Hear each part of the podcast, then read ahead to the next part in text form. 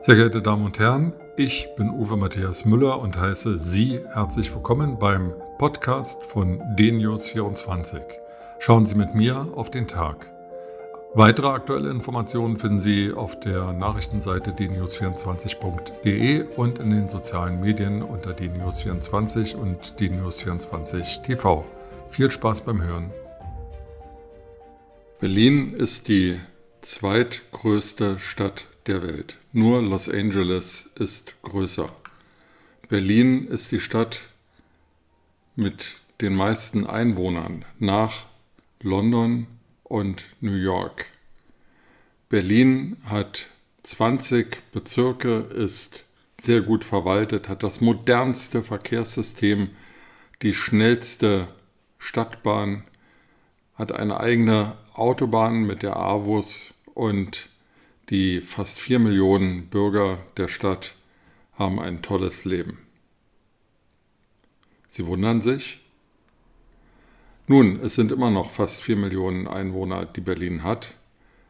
Der Rest allerdings von dem, was ich eben gesagt habe, liegt 100 Jahre zurück. Denn vor 100 Jahren ist Groß-Berlin entstanden, in dem acht Städte wie Spandau, Charlottenburg, Wimmersdorf, Schöneberg, Neukölln, Lichtenberg und Köpenick sowie 59 Landgemeinden wie Adlershof, Marzahn, Pankow, Gatow, Zehlendorf und 27 Gutsbezirke wie Frohnau, Dahlem, Jungfernheide, Wartenberg und Biesdorf der Stadt zugeschlagen wurden.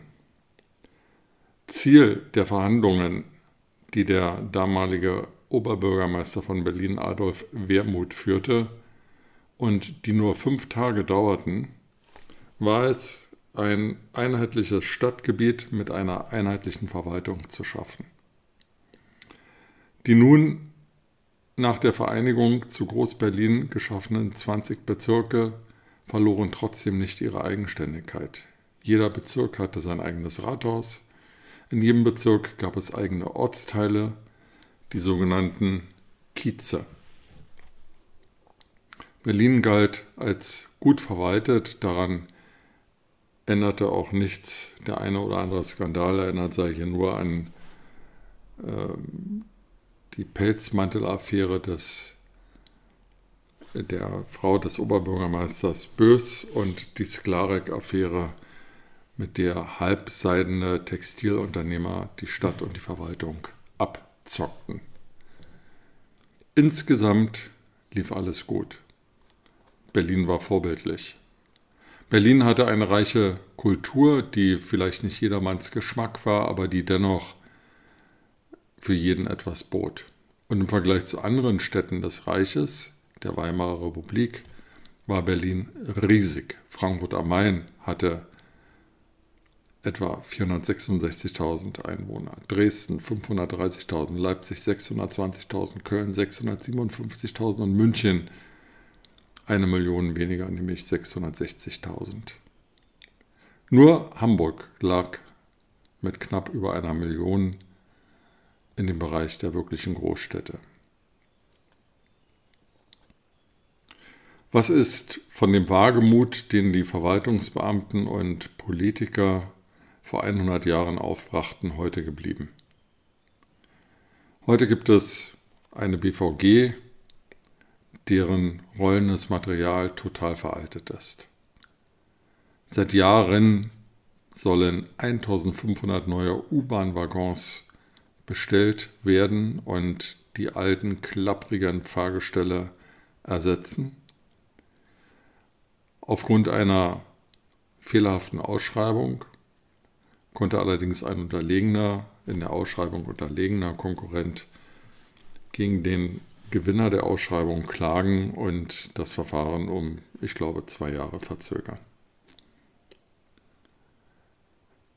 Bei den S-Bahnen sieht es nicht besser aus und es ist auch keine Besserung in Sicht, denn die Stadtverwaltung, der Senat hat beschlossen, der Deutschen Bahn keine Verlängerung ihres Mandats zu gewähren, sodass eine neue Ausschreibung neue Unsicherheit schafft und kein Investor aktuell vor dem Ende der Ausschreibung und vor dem Zuschlag irgendeine Investition tätigen wird.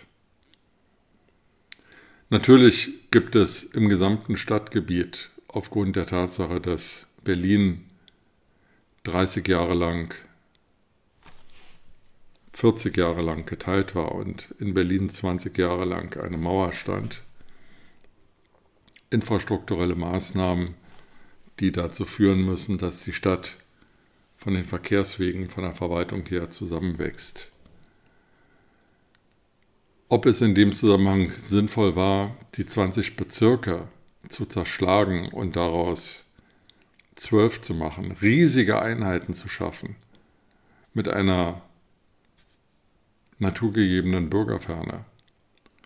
Ob es sinnvoll war, den demografischen Wandel zu verschlafen und eine zugegebenermaßen aufgeblähte Verwaltung unter starken Schmerzen schrumpfen zu lassen, mit dem Ergebnis, dass heute es zwei Monate dauern kann, bis ein neu gekauftes Auto zugelassen wird, weil in der Zulassungsstelle keine Mitarbeiter sind. Das ist eine andere Frage. Auf der einen Seite gibt es ein Gesundheitssystem, das weltweit führend ist mit der Charité. Auf der anderen Seite gibt es viel Personalnot, Renovierungsstau in einzelnen Kliniken. Es gibt wie 1920 und vor 1920 um Berlin herum einen gedeihenden, fetten Speckgürtel. Die Stadt Potsdam, die Stadt Bernau, Teltow. Andere Gemeinden prosperieren, sind aber nicht Teil Berlins. Der Pendelverkehr von und nach Berlin muss aufgefangen werden, ist aber unorganisiert, weil die jeweiligen Landkreise um Berlin herum sich mit Berlin nicht einigen können oder wollen. Dazu kommt, dass die Stadt, die nach der Wende nahezu pleite war und einen rigiden Sparkurs übrigens unter dem damaligen Finanzsenator Thilo Sarrazin, SPD, Klammer auf, immer noch SPD, Klammer zu, fahren musste, nun aus dem Gröbsten heraus ist und die Senatsmitglieder, deren Namen man eigentlich gar nicht nennen möchte, das Geld mit vollen Händen für Ideologie basierte, von vielen Bürgern als völlig sinnlos und nutzlos empfundene Projekte herausschmeißt. Pop-up-Radwege ist hier ein Beispiel oder Findlinge auf Straßen, die Parklets absichern sollen, ein anderes.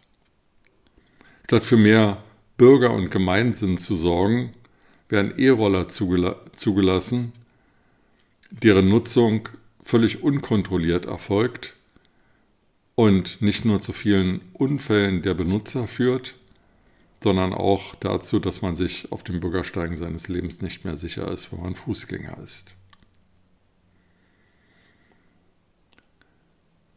Bauvorhaben, die in der Stadt schon immer für Furore gesorgt haben, lassen auch jetzt jeden vernünftigen Bürger den Kopf schütteln. Ob es das Humboldt-Forum ist, das nicht fertig wird. Ob es das Einheitsdenkmal die Wippe ist, die seit ewigen Zeiten beschlossen immer noch nicht steht, deren Bau noch nicht einmal begonnen wurde. Ob es die Sanierung der Staatsoper unter den Linden ist, die um ein Vielfaches teurer wurde als projektiert und auch viele Jahre länger dauerte als geplant. Ob es die Sanierung der komischen Oper ist, bei deren Beginn erst auffällt, dass ein dringend notwendiges Grundstück für die Bauarbeiten gerade vom Senat an einen Investor verkauft wurde und nun also nicht mehr zur Verfügung steht. Ob es die neue U-Bahn-Linie U5 ist, die Verlängerung der U5, die zwar technisch sehr anspruchsvoll, aber überhaupt nicht überraschend ist von der Geologie her und sich dadurch um Jahre verzögert hat. Die Kette ließe sich fortsetzen und ich habe hier noch nicht einmal den Flughafen BER genannt, in dessen Aufsichtsrat Berliner Politiker, Landespolitiker namhaft vertreten sind.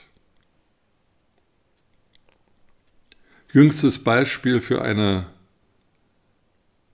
völlig verfehlte, unfähige Stadtverwaltung ist nicht die Tatsache, dass nicht genügend Wohnraum für die vielen tausend Menschen zur Verfügung steht, die zugezogen sind, weil die Bausenatorin, übrigens eine Vertreterin der Partei Die Linke und von keinerlei Fachahnung getrübt, jeden Investor verschreckt und auch städtische Wohnungsbaugesellschaften daran hindert, neuen Wohnraum zu erstellen.